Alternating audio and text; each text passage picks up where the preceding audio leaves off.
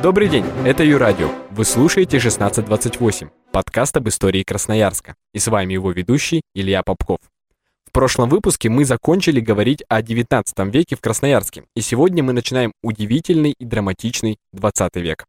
Уже скоро нас ждут первая русская революция, а затем февраль и октябрь на Енисеи. А сейчас немного информации для контекста этих событий. Я расскажу о жизни города в начале 20 века и о том, как здесь зарождалась революция.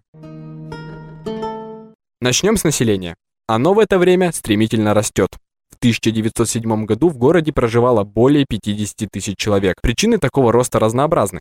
Во-первых, с постройкой железной дороги в Красноярск прибывает много рабочих из разных регионов. Они трудятся на железнодорожных мастерских. Пополняют ряды красноярцев и крестьяне-переселенцы из Европейской России. Тут сыграла роль аграрная реформа Столыпина. В самой Европейской России крестьянам уже не хватало земли, и государство способствовало переселению оттуда. Также нужно сказать, что и сама по себе рождаемость в Красноярске превышала смертность. По роду занятий большая часть населения города была ремесленниками, мелкими торговцами, занимались красноярцы и сельским хозяйством. Наемных рабочих в разное время было от 2 до 3 тысяч человек. Об уровне жизни трудового населения судить довольно сложно. Зарплата постоянно колебалась, цены на продовольствие тоже, ведь они зависели, например, от урожайности года. Из рабочих больше всех в месяц получали труженики железнодорожных мастерских, от 45 до 57 рублей. Сельхозрабочие получали по 10-15. Для сравнения, машинист получал 100 рублей, а фельдшер от 40 до 50. Большая часть рабочих при этом снимала квартиры, а это было недешево.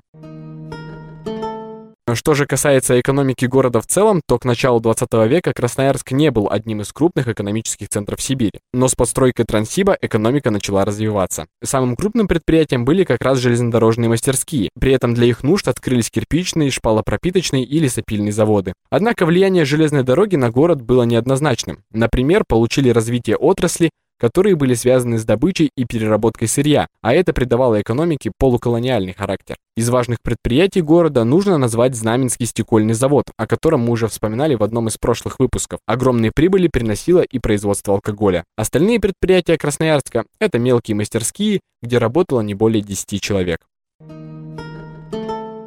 Скажем немного и об общественной жизни города в начале 20 века. Вся Россия уже близилась к революционным потрясениям, революционная ситуация созревала и в Красноярске. Первая стачка, то есть прекращение работы с предъявлением каких-либо требований, прошла в Красноярске 11 мая 1900 года. Через два года, 13 сентября, прошла и вторая. Полторы тысячи рабочих железнодорожных мастерских требовали выдачи зарплаты в срок. Тогда трудящиеся добились своего.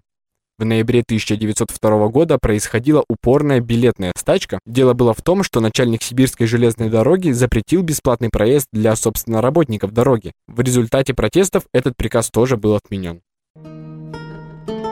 Вполне закономерно, что на волне такого роста рабочего движения стали формироваться и политические организации.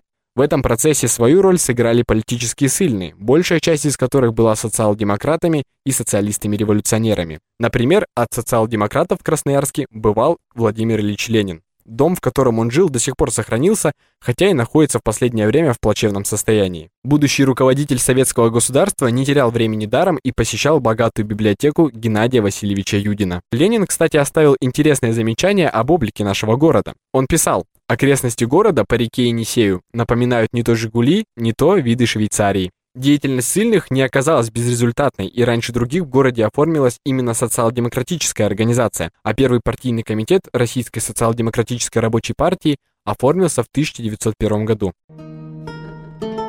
Социал-демократы активно налаживали связь с рабочими Красноярска. Менее активными были представители партии социалистов-революционеров. Их еще коротко называют эсерами. А либералы в городе до 1905 года были очень слабы. Важной ремаркой здесь будет то, что, конечно, политические партии действовали нелегально. Тогда само их существование было под запретом. В целом же можно сказать, что в смысле политики Красноярск в начале 20 века начал свое пробуждение. Теперь уже выборы в городскую думу становились важным событием и почвой для дискуссий, а политические речи звучали и на просветительских собраниях. Это, в общем, не слишком удивительно, ведь в стране было много серьезных проблем, которые требовали своего решения. Решение для них не находилось, а катализатором революции выступит русско-японская война.